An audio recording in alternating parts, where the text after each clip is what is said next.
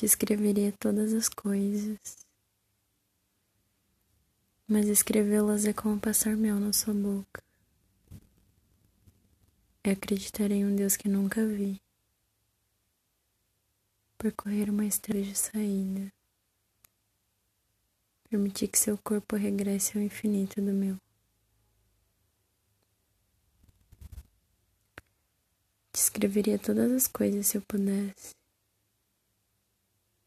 mas escrevê-las seria queimar as bibliotecas da cidade, apagar as verdades que já foram escritas por filósofos da antiguidade,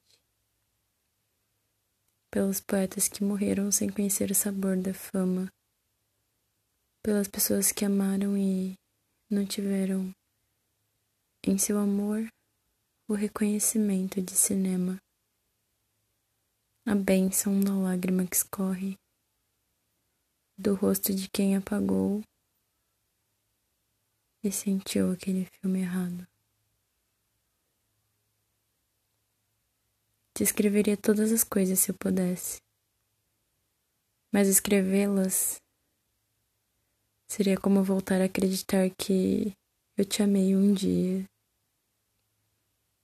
E não quero crer que cavei um buraco tão fundo e mergulhei tão desprotegida em alguém que não se emociona.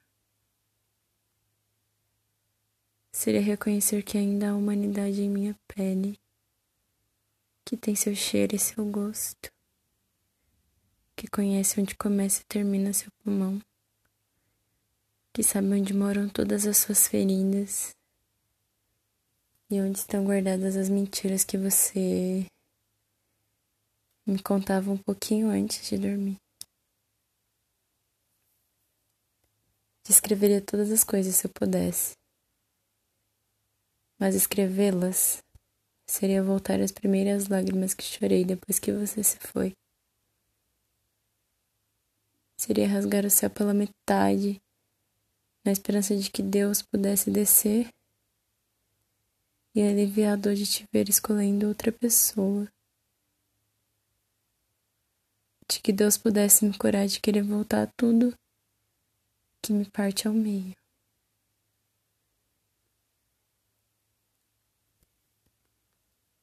Eu descreveria todas as coisas,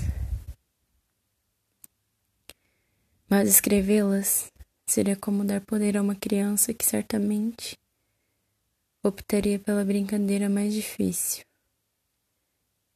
e pelo doce que não pode ter. Seria como te munir com armas abala os dedos em sinal de que é chegada a hora do nosso fim. E aquela respiração ofegante antes do tiro.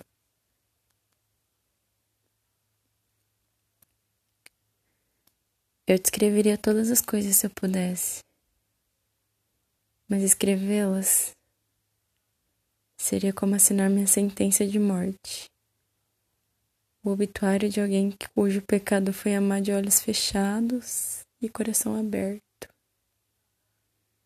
de quem errou no movimento. Era o músculo morador do peito que precisava se fechar. Mas sabe, eu não sabia de você. Agora eu.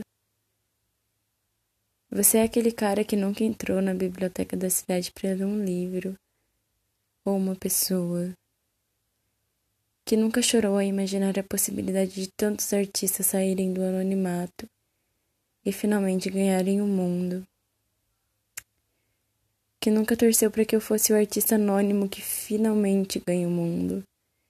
Que nunca torceu para que eu, enfim, fosse o ganhador de algo.